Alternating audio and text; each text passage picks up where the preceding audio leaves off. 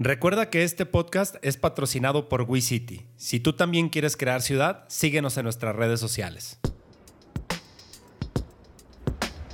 Bienvenido al podcast número uno de desarrollo inmobiliario de todo México. Yo soy Carlos Alvarado. Y yo Alejandro Valerio, y juntos vamos a resolver todas tus dudas. Esto, es Crea Ciudad. ¿Cómo están? De nuevo aquí en su podcast preferido, Crea Ciudad. De este lado, su servidor Alejandro Valerio. Por acá, Carlos Alvarado. Y hoy tenemos un, un, como en esta segunda temporada, un invitado de lujo, o en este caso una invitada de lujo, eh, para hablar un poco de lo que es las ventas. Un tema súper apasionante para mí al menos, yo creo que también para Carlos. Y, y, un, y un tema que es bien importante dentro del desarrollo inmobiliario.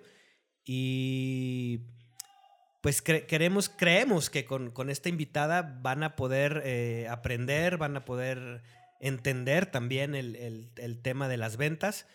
Y me gustaría que Carlos también nos diera alguna introducción de la persona que, sí, está aquí con nosotros. Pues una persona que nos ha ayudado muchísimo, este, que ha sido gran parte de la comercialización de nuestro producto en los últimos años. Eh, Elga Vázquez, Elga Vázquez, la gerente comercial de todos nuestros proyectos a través de la empresa Brainster, la empresa que nos comercializa todo nuestro producto. Elga, bienvenida a este capítulo del podcast. Un honor que estés aquí con nosotros. No, hombre, al contrario, muchísimas gracias por la invitación. Yo encantada de estar aquí y de verdad para mí es, es un placer estar hoy con sí, ustedes. Qué, qué, qué, chido, qué chido que te dé gusto. Eh, hoy, pues hoy tenemos una charla de cuates, Elga. Es, es una charla donde nos gustaría que gran parte de nuestros escuchas, de nuestro público, que o bien ya están haciendo desarrollo inmobiliario o pretenden hacer desarrollo inmobiliario porque quizá hoy se dedican al tema del asesoramiento comercial, se dedican al tema de las ventas, creo que les puede ser de mucho valor todo tu conocimiento, ¿no? Eh, platícanos un poquito de ti. Este, ¿Quién es Elga Vázquez? Bueno, pues Elga, Elga estudió Derecho. Eh, mi carrera es pues la abogacía. Y bueno, eh, yo empecé litigando, esos fueron mis principios. Y un día recibí una invitación en un proyecto muy, muy interesante al sur de la ciudad. Y el director comercial me acuerdo que me dijo, oye, fíjate que tengo una vacante, tengo una vacante para cerrador, ¿no? Eh, ¿no te interesa? Y yo le decía, oye, pero pues yo litigo, soy abogada. Y me acuerdo que su gancho fue, oye, pues se gana muy bien, ¿no? ¿Por qué no te vienes? Eh, igual con los conocimientos que tienes sobre derecho, te puedes acoplar y te puede ir muy bien. Entonces, pues decidí tomar esa aventura y entré, entré a, a, la parte inmobiliaria en este desarrollo. ¿Hace cuántos años, Elga? Hace 13 años. 13 años. 13 años. Y dije, bueno, voy a ver si lo conjugo y pues litigo y también me dedico a la, a la parte inmobiliaria. Y bueno, de repente yo dejé completamente la sí parte. se ganó bien. Sí, claro. Los números me dijeron, es este lado, ¿no? Y me vine por completo a la parte inmobiliaria. ¿Te habías imaginado tú alguna vez estando Jamás. en en las ventas y dos, en el mundo inmobiliario? Jamás. Y, y creo que ahorita que comentas eso, eh, a lo mejor en un punto más adelante de esta plática, sí. podemos tocar el tema de por qué entrar a ventas o si tienes el perfil para las ventas, okay. ¿no? Yo creo que a todo el mundo nos dicen, oye, ventas y te espantas, ¿no? Sí, Entonces, sí. digo, igual, si quieres, adelante tocamos ese tema, pero no, nunca me había imaginado. Entonces, entro en mis inicios como cerrador y la verdad es que fue el mejor entrenamiento que yo pude tener como cerrador, ¿Por qué? Porque en ese proyecto, que era un proyecto muy concurrido, traía una estrategia comercial muy interesante, recibíamos alrededor de, yo personalmente tendría alrededor de 10, 12 clientes. ¿Diarios? A la, a, no, Ah. más o menos a la semana Ok. tendríamos entre 10, 12, 15 clientes, pero a mí me pedían por lo menos de esos clientes dos cierres. Órale. Entonces era, era un entrenamiento, fue un entrenamiento de cuatro años muy, muy interesante. Y bueno, aprendí muchísimo. Estamos hablando de hace 13 años. De entonces las 13 cosas eran súper diferentes, me imagino, ¿no? Súper diferentes. No había, Entonces, no había digital no, prácticamente, no, todo no. era en vivo. Todo era en vivo. Entonces, bueno, de ahí me ofrecen una gerencia, precisamente en la competencia en la parte de al lado, y me voy a la gerencia y así continuó mi carrera eh, en la parte inmobiliaria. Sí, Entonces, súper. 13 años. Fíjate, Elga, que hay, hay una cosa que yo admiro mucho de ti, eh, que es justamente el tema de, del cierre, ¿no? Gracias. ¿Por qué? Porque digo, yo me considero buen vendedor, pero me cuesta trabajo el cierre. O sea, a mí me cuesta trabajo ya cuando hay que decirle, a ver, sí o no, ¿no? ¿Te interesa Claro. sí o no? Yo soy digo, sé, tú lo eres, también es una persona muy cortés, muy polite. Yo, yo también lo soy, pero a veces pues me cuesta dar el paso eh, de decir, oye, ¿vas a querer sí o no? Si no, para no estar perdiendo el tiempo. Y es algo que admiro en ti y creo que es pues prácticamente obligatorio en el tema de las ventas. Siempre tiene que existir alguien donde dices, oye, ¿le entras o no le entras? ¿no? Sí, fíjate que de repente se confunde un poquito el concepto asesor inmobiliario con cerrador. Eh, y creo que a veces son dos cosas diferentes que se van de la mano al final de cuentas, ¿no?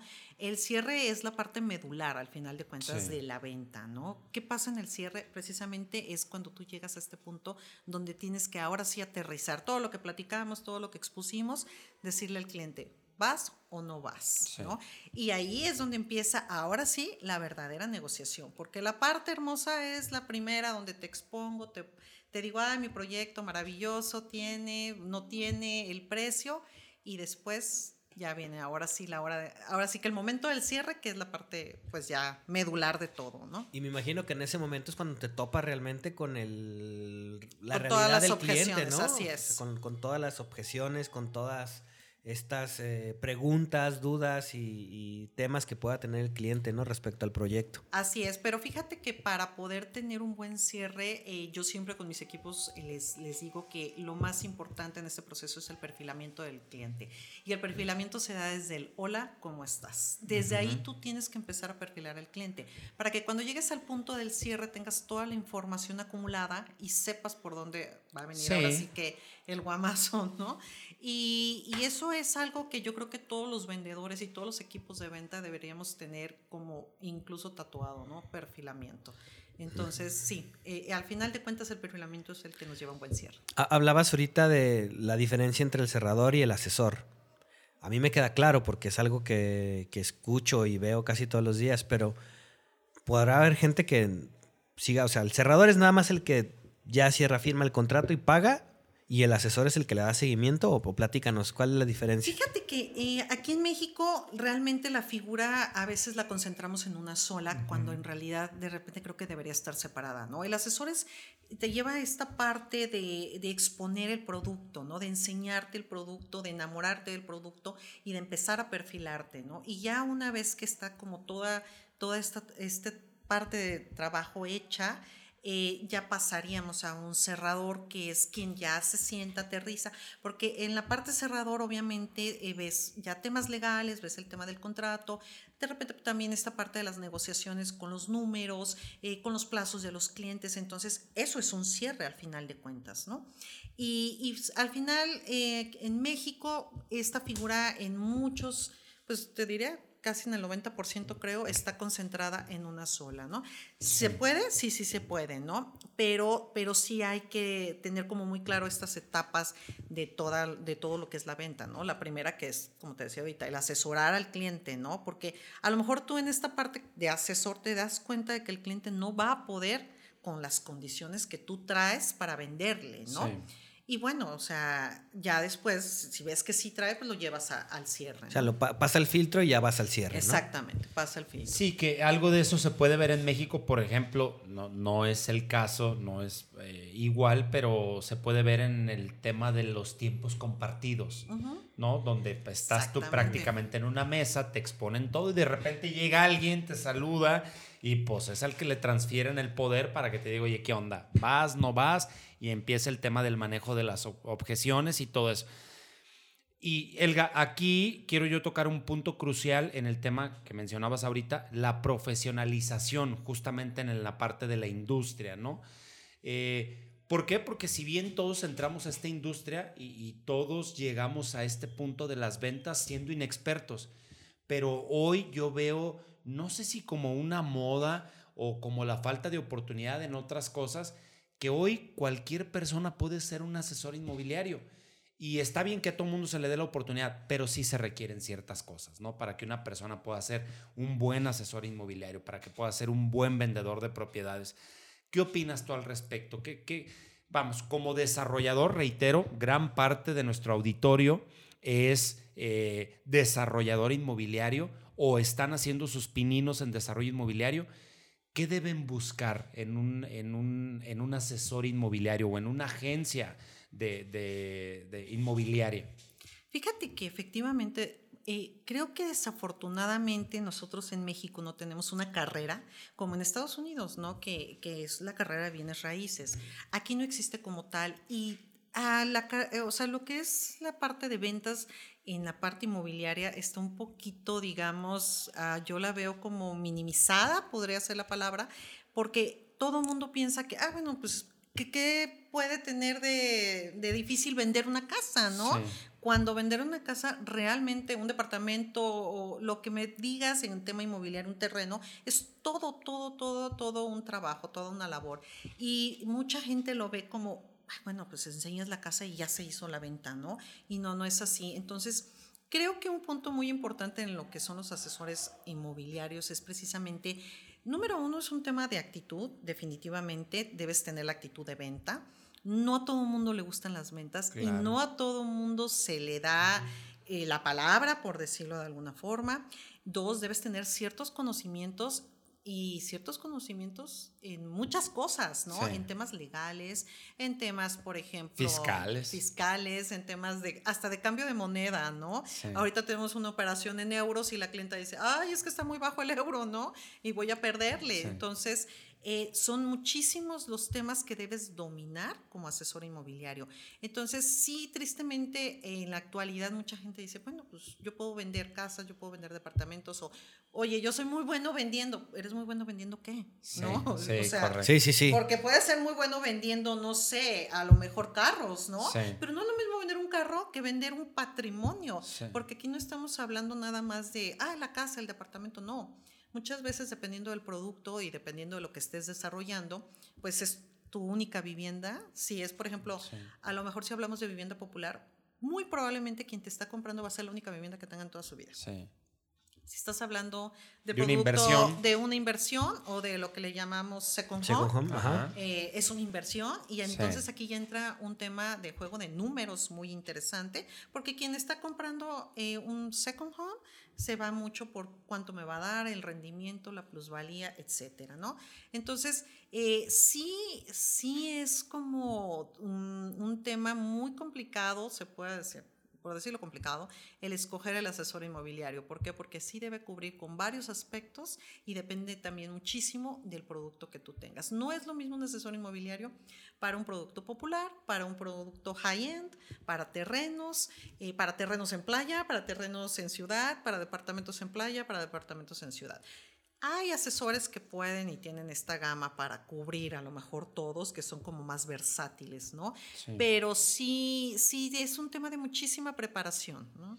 Oye, ah, bueno, no, hay, hay, un perfil en el cual a ti te, y cuando digo perfil no me refiero a, pues que sea abogado, como es tu caso, sino hay algún perfil que a ti te haya funcionado mejor. ¿Cómo escoges a tus ¿cómo Escoges? Así es. Fíjate que el punto número uno para mí es eh, siempre la radiografía de la actitud de la persona. Si yo tengo frente a mí a alguien con una actitud de aprendizaje, estás completamente del otro lado. Número dos, eh, la, voy a usar una palabra que a lo mejor a veces no se entiende bien, pero la humildad, la humildad, ¿y a qué me refiero con humildad? Porque a veces eh, el ser humano tiende, tiende, a ser un poquito soberbio de repente. Entonces, cuando tú te topas con los sabelotodos todos o con aquellos que dicen, ay, yo, yo, te puedo vender el terreno, hombre, que puede ser complicado, es muy difícil manejar este tipo de asesores. ¿Por qué? Porque no se abren al conocimiento, no se abren al que tú les puedas enseñar. Entonces, para mí sí es importante la actitud, eh, un, un tema de humildad, se puede decir y sobre todo un tema de, hambre de aprendizaje ¿no? y de innovación siempre, porque como asesor inmobiliario te tienes que estar siempre, siempre renovando, ¿no? Entramos en pandemia en una era digital desconocida como el Zoom, por ejemplo. Los asesores inmobiliarios, honestamente, no usábamos el Zoom. Es más, ni sabíamos que era existía, ¿no? O sea, la verdad es que el que me diga lo contrario lo quiero conocer porque, o sea, realmente las ventas no se hacen por Zoom, ¿no? Firmas digitales. Firmas digitales, exactamente. Entonces, te tienes que estar renovando constantemente. A pesar de que las ventas sí son mucho de, la presencia, del contacto, ¿no? De, de ver a tu cliente cara a cara, creo que eso nunca va a cambiar a pesar del metaverso Sí, ¿verdad? y todo eso Siempre, siempre va a ser necesario ver, vernos a la, a la cara. Así es, siempre es necesario. Entonces, eh, pero al final de cuentas, contestando a lo que me decías, es yo creo que bien importante que seamos gente que, que bueno, estemos abiertos siempre al conocimiento, ¿no? Oye, Elga, eh, ¿qué necesitas de un desarrollador eh, para estas personas que nos están buscando, que, que nos están escuchando, que quizá estén buscando un comercializador para sus propiedades, independientemente sea cual sea? ¿Qué necesita un equipo de ventas como herramientas? Llámese de marketing o herramientas incluso Físicas. físicas o digitales para poder comercializar un desarrollo. Bueno, yo creo que principalmente es que el desarrollo, eh, bueno, que el desarrollador te transmita todo el conocimiento posible sobre su proyecto. Lo más importante para nosotros para vender es tener un conocimiento total y absoluto del proyecto. Sí. Eso sería lo primero. Lo segundo, que sí sea uh, abierto a escuchar al equipo comercial. Muchos desarrolladores se cierran muchísimo Sí. a- al equipo comercial, a lo que les decimos. Y la verdad que la retroalimentación es bien importante. ¿Por qué? Porque nosotros somos los que estamos al Claro. frente del fuego, ¿no? Sí. Eh, y hay desarrolladores que a veces eh, pues no toman en cuenta lo que el cliente dice y el cliente te lo dice, o sea, obviamente con una intención, ¿no?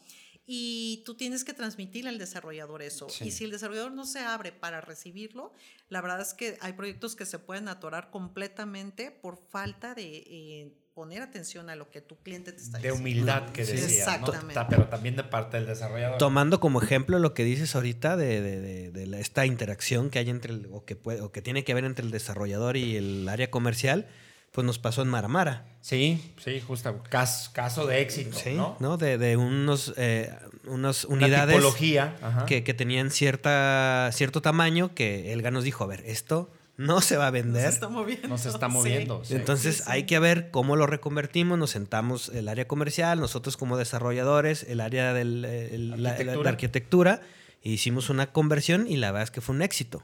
¿no? Entonces Claro. gracias a esta retroalimentación que Elga nos dio. Sí, fíjate, Elga, que yo ahí eh, con la parte de Brainster y tú dirigiéndolo, estos proyectos eh, como desarrolladores, pues realmente hemos tenido ese eco y esa retroalimentación. Si bien a veces pues nosotros nos ponemos duros que no queremos ceder, a claro. veces tú que no quieres, pero siempre hemos llegado a buen puerto, ¿no? Y, y lo que a nosotros nos pasaba con agencias anteriores era que, pues que justamente se ponía cada quien en el papel y, y, pues nadie doblábamos las manitas, entonces había unidades o ciertas cosas pues que se atoraban, ¿no? Y que no funcionaban. Y hoy creo que esa comunicación desarrollador este, con comercializador pues debe de existir para que los proyectos siempre lleguen a buen puerto para estar cuidando el tema de los ingresos meta, el tema de, los, de la cobranza, el tema de los planes comerciales, cuándo cambiarlos, cuándo no. Entonces, creo que eso es, es básico en esto y, y bueno, en la parte de las herramientas que tú decías, pues es la comunicación. ¿Alguna otra que tú digas hoy en día se tiene que tener esto si quieres ser exitoso en un proyecto? Mira, eh, independientemente de la parte humana, que creo que es la parte más importante, eh, también digo, ah, necesitas que el desarrollador te provea un espacio, ¿no? Los espacios son Sí. importantes. Recibir al cliente en un lugar cálido, en un lugar cómodo, en un lugar donde el cliente se sienta seguro. La parte legal también es muy Sí. importante. Todo, eh, eh, al final de cuentas, la plataforma legal para un cliente es muy, muy, muy importante. Tener Sí. tu carpeta legal completamente armada, Sí. eh, tener este sustento y estos argumentos legales que a veces te cuestionan los clientes muy fuerte, Sí. ¿no? Sobre todo cuando son inversionistas, que incluso ah, ah, me ha tocado que, bueno, ni siquiera negociamos con el cliente, negociamos con el abogado, ¿no?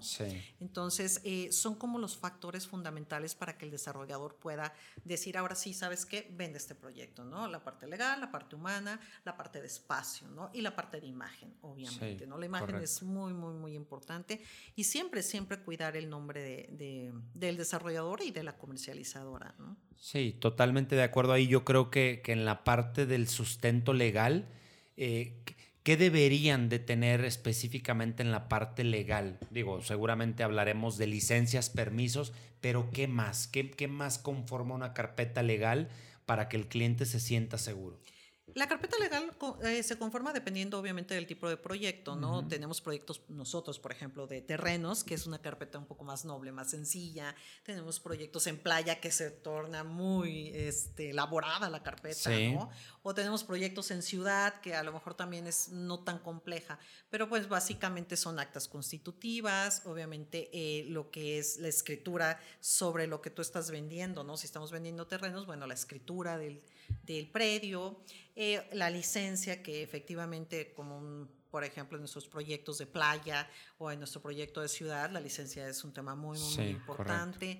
Y bueno, creo que el cliente muy, muy, muy eh, se va por ese lado, ¿no? De, la escritura, el acta constitutiva de la empresa, porque, bueno, va a firmar Carlos, pero pues quién es Carlos, o va a firmar Alex, pero quién es Alex. O a quién representa. Exactamente, el poder, en caso de que haya un poder. Entonces, toda esta parte eh, legal es lo que básicamente nos, nos este, conforma una carpeta, ¿no? Sí, correcto. Y que al final de cuentas, pues si tienes un buen sustento legal, todo lo demás puede caminar. Fluye Porque puedes tener el mejor proyecto del mundo, pero si no tienes un sustento legal sobre el cual lo, lo bases, pues llega a ser este, un poco complicado.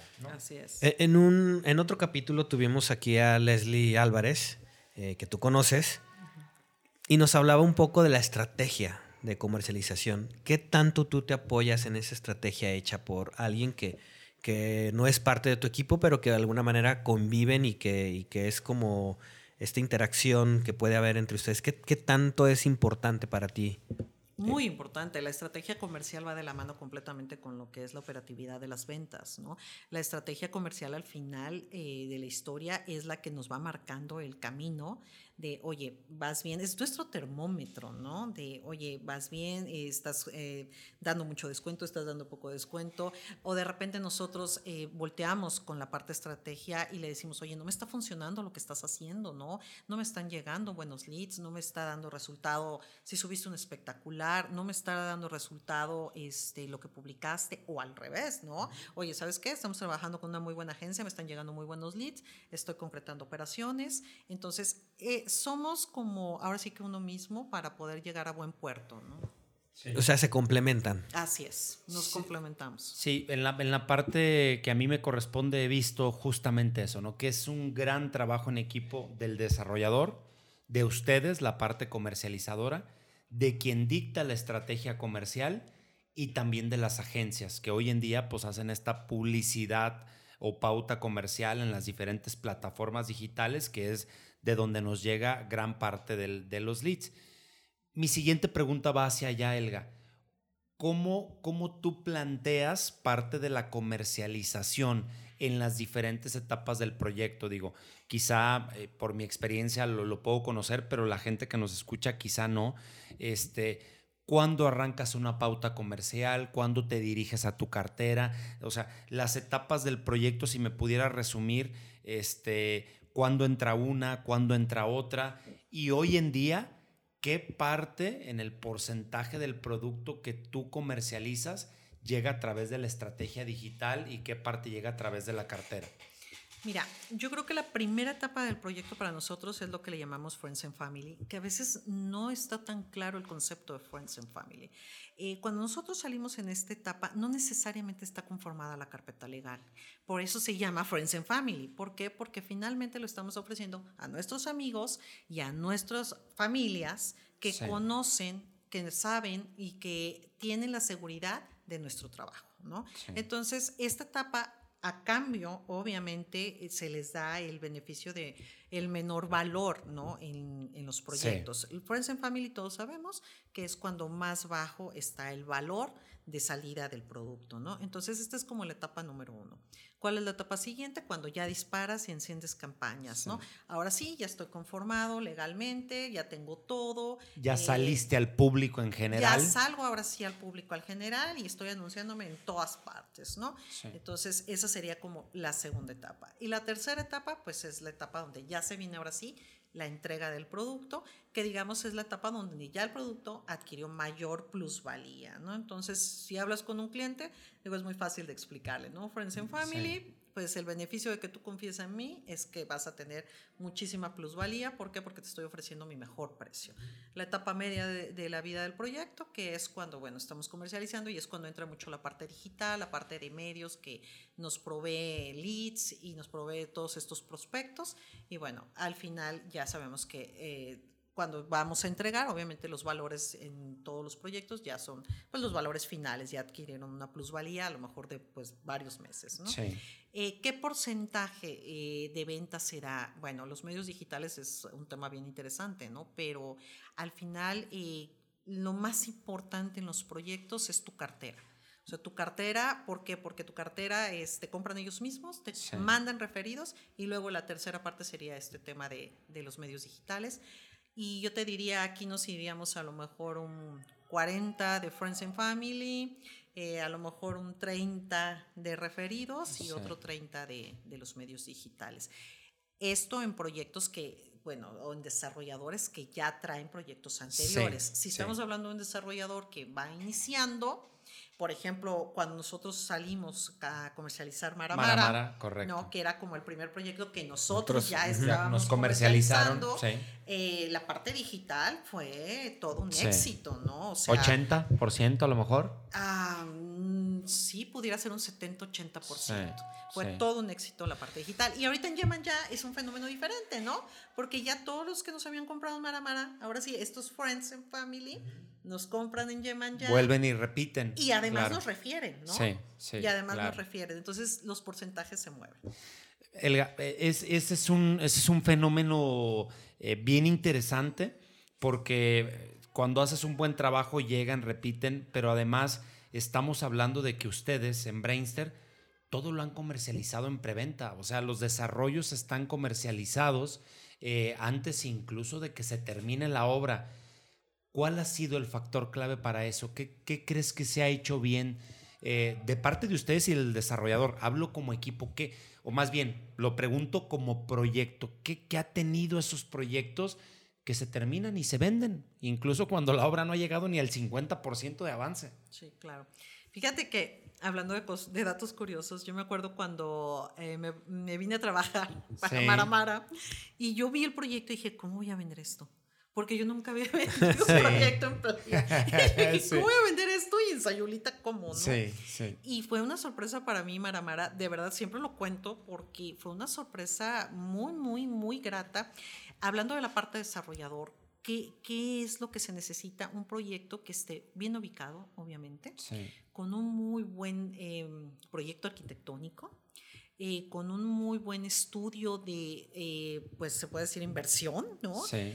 Y, vaya, o sea, creo que esa es la parte medular, ¿no? La parte de, pues, una buena ubicación, de un muy buen proyecto, de buenas unidades, de buenos valores, valores reales, que eso es bien importante porque a veces los desarrolladores también ponen precios que dices, pues, ¿cómo, no? O sea, valores reales de acuerdo a la zona. En la parte del equipo comercial, ¿qué fue lo que, lo que creo que dio el éxito? Yo creo que la confianza en el proyecto, el dominio del proyecto, el conocimiento del proyecto y sobre todo creo que todos estábamos enamorados del proyecto. Entonces eso fue el éxito. Y esto tiene que ver mucho como equipo comercial que te cases con tu proyecto, ¿no? que, creas en lo que estás vendiendo. Entonces...